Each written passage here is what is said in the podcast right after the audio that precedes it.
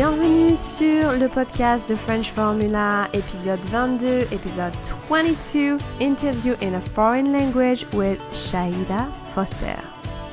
Je m'appelle Aurélie and I am your host on this platform. The French Formula podcast is created to help you and to inspire you during your French language learning journey. And today you will be inspired. My guest is, ha, how can I say, I love her so much and I admire her. Shahida Foster is the creator of Black Girls Learn Languages, a multi platform digital community for black women who are passionate about languages, which currently serve around 10,000 members across multiple social media platforms. She is also co organizer of the Sisters Only Language Summit, the first and only language summit for black women in the language community. A media appearance include being featured in Travel Noir, Bronze Magazine, Bose Magazine, and mentioned in Black Enterprise. In addition to managing the platform, she has also served as a two-time speaker in the annual Women in Language Conference. Today, she's sharing her experience on the topic, going through an interview in a foreign language, and get the job. After listening to this one, you will be super pumped because with the right technique and a positive mindset, you can do anything. Shahida share her top tips and trust me, she deliver. Before diving into today's topic, I just wanted to tell you that you can now get even more content from the French Formula by becoming a premium insider. This subscription includes monthly lesson with video and downloadable handout, weekly email with vocabulary, and live class each month hosted by me truly. With this membership, I am offering you France without a plane ticket. And it's all happening over at thefrenchformula.com slash premium. Bonjour Shahida. Bonjour. Comment vas-tu? Je vais bien, merci pour poser les questions. Et toi? Ça va très bien. Alors, merci infiniment. Thanks a lot for being on the French Formula podcast today. I am so, so happy to have you because I love what you're doing. You are Black Black Girl Learn Languages. People know you under this name, but you have another nickname, right? Oh yeah, Language Bay. Language Bay. Okay. So at the end of this uh, podcast and also in the show notes, we're gonna give our listener all the information to find you. But can you please first introduce yourself in French if you feel like? Yeah, okay. So, bonjour. Euh, je m'appelle Shahida. Je suis de New York. Comment on dit New York en français? New York. C'est la même chose. Euh, je suis de New York et j'habite maintenant en Allemagne. Mhm. Uh, what else? Um, I think that's it. Tu es une expatriée. Tu es partie des États-Unis pour vivre en Allemagne, right? Exactement. Exactement. So that's part of your history, and that's interesting because for today's topic, it's really, really important to know that because we are going to talk about how to manage an interview in a foreign language. So, you are going to talk about your own story. So, you are definitely an expert in languages, and we want to know like why, like, we talk about interview, the topic, why interview are so scary, especially when it's our own native language. Yeah, and it's so funny because it's like every time I interview in German, I tell myself, if you can survive that, you should be good. Like next time you get an interview in English, you're not going to be nervous and you get just as nervous again. You clam up again. So I don't know. It's just something about, I guess, your livelihood hanging in the balance and having to say the right thing and do the right thing to get picked. You know, it really puts a lot of stress. Yeah, it's interesting that you say the right thing, right? Because in the interview, you have your body language, yes, but there is definitely all the words that come out of your mouth. it's like an evaluation, right? Like you get tested again, like from like like you were in school. So that's why it's so scary because we don't like to feel judged and all of that. But you're gonna give us you're gonna give us the good stuff to get ready for that. But before we get to the juice of this conversation, can you tell us your interview in German, your story? How did you manage? And you got the job. Yeah. Yeah, I've had several interviews in German. I know my first interview was I don't want to say it was really bad. I just felt like I did very badly. I didn't get the job. And it was two. So the first interview was like partially in English and in German, and then they liked it. So then we proceeded to like a second interview, which was completely in German, and I didn't get it. But the one that I did recently get, it was hard. So what I did was I was really freaking out because I was like, how am I going to do this? And I thought to myself, okay, well, how would you get ready for an interview in your native in English? Let's just pretend this is English Mm-hmm. because it's for some reason it's that added level of this is not my native language that really makes you just lose it and you can't even think straight like Mm-hmm. so the first thing I did was say, okay, if this was in English, what would I do? I said, okay, well, first thing I would do is research the questions that are most commonly asked questions, formulate my answers, look at what the trends are as far as what hiring managers are wanting to hear, whatever. I said, okay, so now that I know what I would do in English, look for German videos. So then what I Mhm. did was I looked for videos, read articles in German just to try to get a feel. And I end up finding somebody that I liked, like, you know, because you always find that person that you kind of, oh, I really like her content. So I found someone I liked. I binged on her videos. I used like some of her, like she would say, oh, you know, if they ask you this question, formulate the question, the answer this way. So I basically did that. And I want to be honest, like at first I felt bad because I was Mhm. just like, I felt like I was cheating because I kind of felt like, well, you should be able to do Mhm. this. But then it's like, even if it was in English, I'd still have to spend the same amount of effort writing out my answers, doing this stuff. So, you know, that's one of the things that kind of helped me feel like, okay, well, you know, I'm not going to judge myself so harshly because in my native language, I still need help to do this. So, Mm-hmm. so that was the preparation part of it. And I practiced. Like I practiced and practiced. I practiced saying it out loud because that's another thing. Reading off the screen and saying it out loud Mm-hmm. are two different things. So I had to actually practice reading aloud my answers so that way I could like feel comfortable with what I was saying. So that's for the preparation and then once game day happened, Mm-hmm. it was like I don't know, but it's the same thing in your native language. It's like you practice, you practice, you practice, and then they ask you a question and you blank out. Right. but I mean, the best thing you can do is you've prepared, practice, said it out loud. So whatever it is that you need to say, you feel comfortable using that that wording, that phrasing in that language. So the more you do it, even if you black out, you'll be able to kind of like pull it back in. You you will be able to. So preparation, I would say, is really the key. That really helped me a lot. Mm-hmm. Right. Do you remember during your interview in German having those moments of like blacking out, or it was like because you you say also you don't need to be fluent to still be able to do interview, and I, I think this is really huge to say that and pretty bold to say you don't have to be fluent in a language to apply for a job and go to an interview, and I like that. Be- but you explain how and you give the, the all the the trick to be able to get ready. So can you tell us like what is beside the preparation?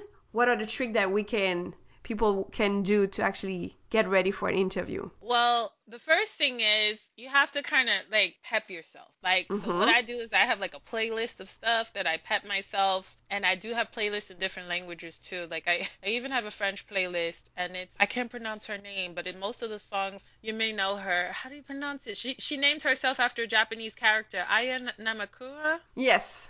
Yeah, so I like her stuff. So I'll pl- like play her stuff. I have some German stuff that I play. So I that's the first thing. Kind of got to pep yourself up. The second thing is yes, you definitely want to like make yourself feel confident because I know for a fact I made mistakes talking in German during my interview, but I just Mhm. talked through them. Like I didn't say, "Oh my god, I used the wrong article." And they, you know, I started to do that and then I said, "Just keep talking. Just keep talking." And I just talked through it. I think it's very important you do that because the people that are hiring you, they know you're not a native speaker. The only person who's expecting perfection out of you is you. Mhm.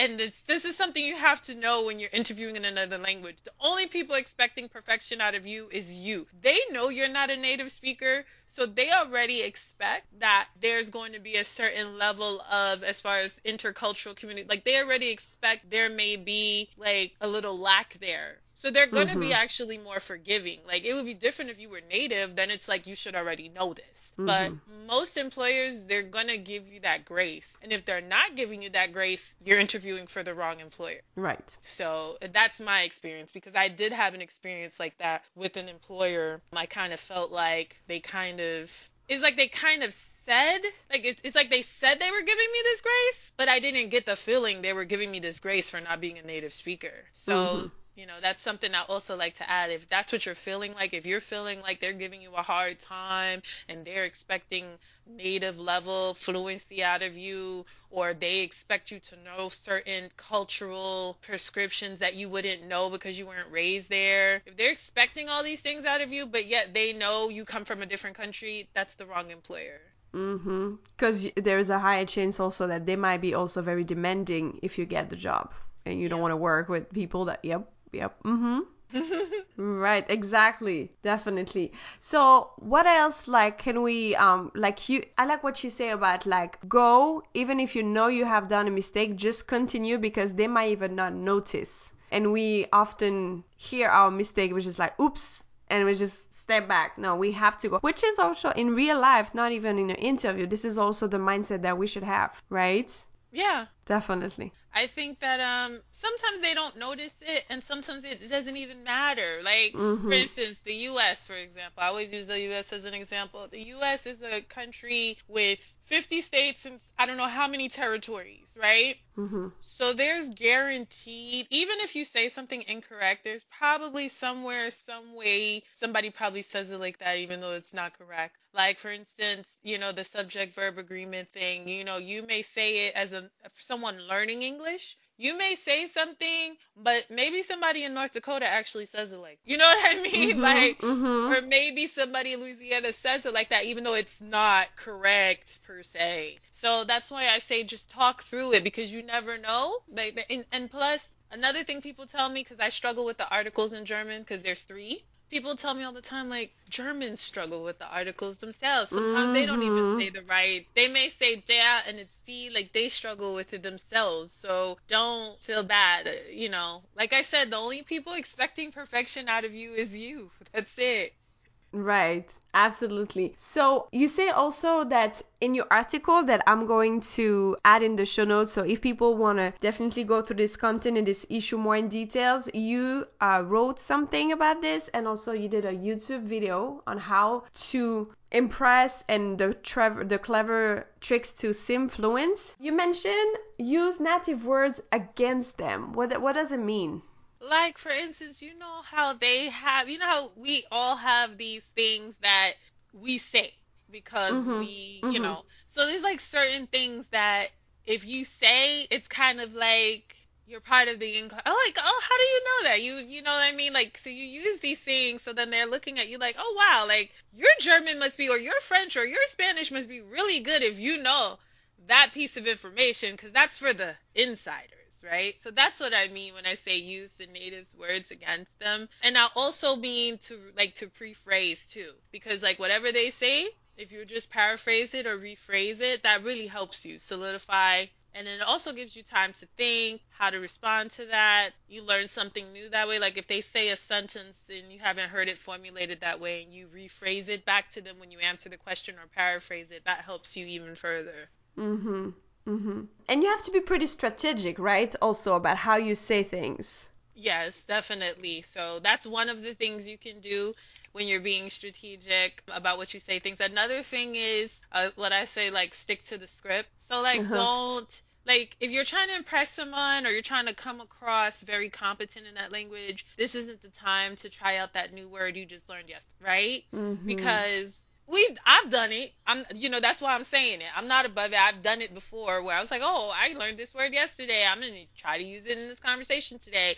And then I used it incorrectly, and it actually made me look like I don't really have a good handle on the language like I wanted to appear. So, it's better to just stick to what you know because if you stick to what you've already mastered as opposed to trying to introduce something you just learned today or yesterday kind of makes you look like, "Oh, you don't really know."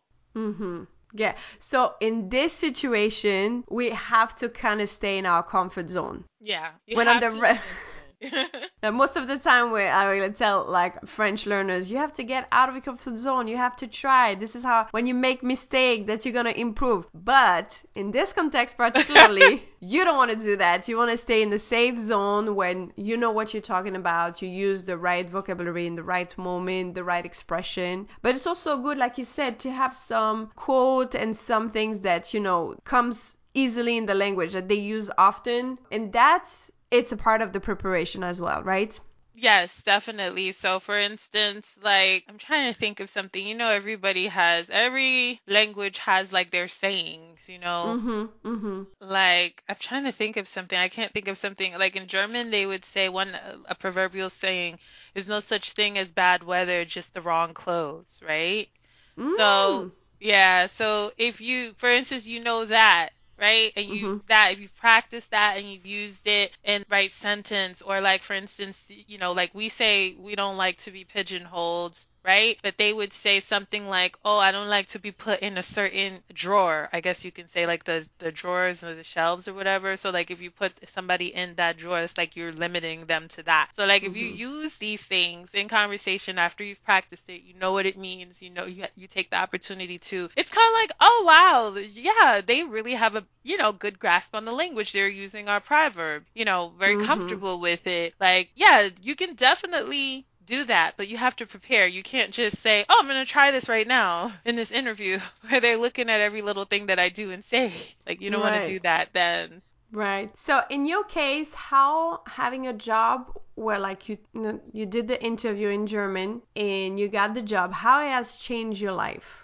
Well, I've really learned a lot in this position. This is the first time that I have worked a job that is not that I don't have to deal with external customers, business customers, or the regular general public, and really has improved a lot. Like like basically where I work right now, like they paid for me to do project management training, and they're gonna pay for me to do like Lean Six Sigma yellow belt, and also you know I feel like I've achieved a lot of goals. I remember when I was working in the call center, and I just wished I was like, oh, I wish I could have like you know, I wish I can finish school, do that, get that position where I work at that company where they give Christmas bonuses and and they're Mhm. closed for this last two weeks of the year. And then, you know, Mhm. like they make it seem like you made it when you work for a really good company that offers all these benefits, right? And Mhm. it really has helped me so much. Like the fact that I was able to, you know, achieve a lot of my goals because I know this language, because I moved to this country, I was able to, you know, achieve these goals. It really helped me a lot.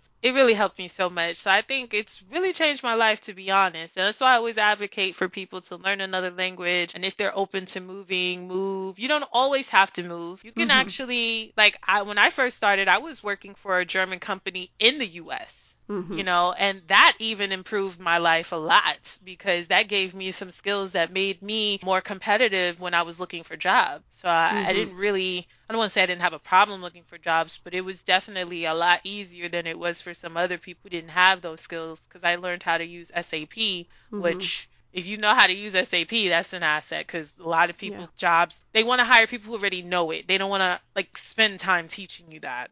Mhm. Yeah. And uh, yeah, I want our listener to know that you don't have to be fluent in the language to get a chance to have the job. Yes, you need the basic, but also the preparation and for the interview to be picked. And then you will grow into the language while you're working. And what you what you're referring to right now, and I'm sure that your German has definitely like improved a lot since you are in the business working with the German speaker. It's kind of like similar to my experience when I have been hired with for the Ministry of Foreign Affairs to work in Yemen and in Ethiopia, where my English was definitely not fluent at this time, but still I got a position where I was working for the French government, right? So my colleagues, because I was at the embassy, I was speaking French, but all my partners outside the ministry, like um Ministry of Youth in Yemen, uh, in Ethiopia, the Ministry of Family, they all, all my partner in NGO, they all spoke English with me. So this is being on the job that I improve. I definitely, when I got the job, I was definitely not fluent. And so that's also important that people know that they cannot limit themselves saying, oh, I don't know yet the language. And for Yemen, in the application, they were saying, if you know some Arabic, it's, it would be better. I don't even know nothing about Arabic, but what happened? When I was in Yemen, then I took classes and I learned there. So I think when also when you are in the interview and you show that you are willing to learn and improve when you are in the job, that's also huge. So I want people to make sure that they don't limit themselves and language should not be a barrier. They should see it as like really like a benefit to the experience and it's still gonna grow, you know, when they're in the job. Yeah, definitely. Like my first job, and the thing is, I have this thing that I say. I feel like there's levels of fluency, right? Because people just think, oh, fluent, just they they just think they equate fluent with like native level. Absolutely. That's just one yeah. level. Like that's just one level of fluency. So if you have like conversational fluency, for example, and a lot of people think they can't do anything with that. And like you're saying, you can. Like that's a starting point. And like when I got my first job, my first bilingual job, I think, yeah, I was not like how I am now. Like I'm not even I don't think I'm even near native. I don't know. Some people say mm-hmm. I am. I don't think I am. But when I first started, I definitely be was heavily using the dictionary. Mm-hmm. and that's yeah. okay. Like even with my call center job, I was not bilingual, but we had like we had a Spanish line. And so what would happen is the Spanish line was only open certain times of the day, so then it would just go to the general line and I worked mm-hmm. overnight. So I would get these calls and I would feel bad because it would be like people like, "Oh, I have to take this flight and that's a serious thing." And I'm like, I don't want to tell them, "Sorry, no one here speaks Spanish." And since I spoke enough to like at least make myself understood, I would like you know, talk to the people. I would have like a little,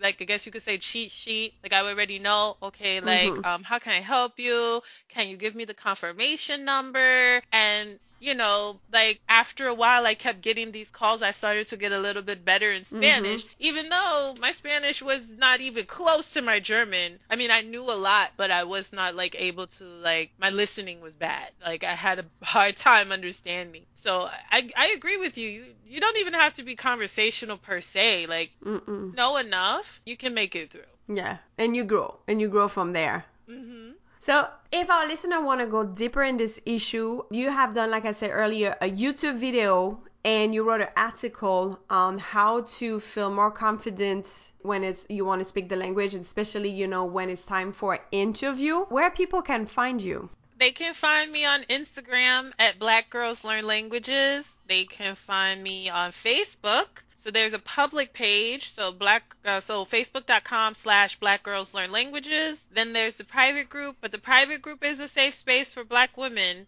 So if you're a black woman, you can join the group, and it's, I believe it's facebook.com slash group slash black girls learn languages. I believe. If not, if it's wrong, you can find it definitely. Yeah, we're gonna put, I'll put all your info in the show notes like that. Every, like we can find you everywhere you know? And also if people want to go deeper in certain issue you have this amazing event called Sisters, Only, Only Language, Language Summit. Yeah. And actually, the last time you did one conversation, one presentation, especially on that, which was do and don't at an interview. So if you are a woman and you are a woman of color, I definitely suggest you strongly to join your event because there is so much to learn from you and all your other guests. Can you give other example that you had in your last summit? We had, for instance, we had someone given how to approach learning East Asian languages. So she gave a presentation on how to, with Chinese, Korean, and Japanese, basically mm-hmm. how they're similar and how you can create a plan to study for them, which I thought was really, really cool. That was one of the ones we had. We had another one with French language and wine. We have different things. We have different things. Yeah. So, like, I just personally am invested in, like, professional development. So mine just always tends to gear towards that. I think we had one on how to prepare for language exam. Mm. We had one. I'm trying to remember who did that one. I, I don't remember which one because I think we we've had three or four so far. So we've had several. But yeah, we had one on how to prepare for language exams. Oh, we had one on love and language. So basically, mm. how have a relationship with someone that's speaking that target language like with your speaking their target language and mm-hmm. that was really nice presentation and and I, I enjoyed that one so yeah we have a different ones we have all kinds of ones yeah you have a umbrella of topic that really cover the language and how to be multilingual. So that's really, really awesome. Do you want to add one last word, Shahida, before we close this conversation? Yeah, I'm also I'm very I'm very accessible. So I'm mostly on Instagram. So if you have any questions, I'm completely approachable. People write me all the time like, "Hey, I have a question about this." And I don't mind. So if you have a question, you want to reach out to me directly, you can send me a DM at Black Girls Learn Languages on Instagram and I will answer your question. Thank you so much. Thank you, Shahida, for all you do for the language learners, for your contribution to this world. And I appreciate you so much. Thank you for being on the podcast. Thank you for inviting me. I'm honored. Thank Yeah. See you. À bientôt. If you like this podcast, please leave a review. It really helps. You can also take a screenshot and tag me on social media at The French Formula. I would love to see your posts. Thank you for listening. I will catch you next time. And don't forget, let's see what the French language will bring to your life.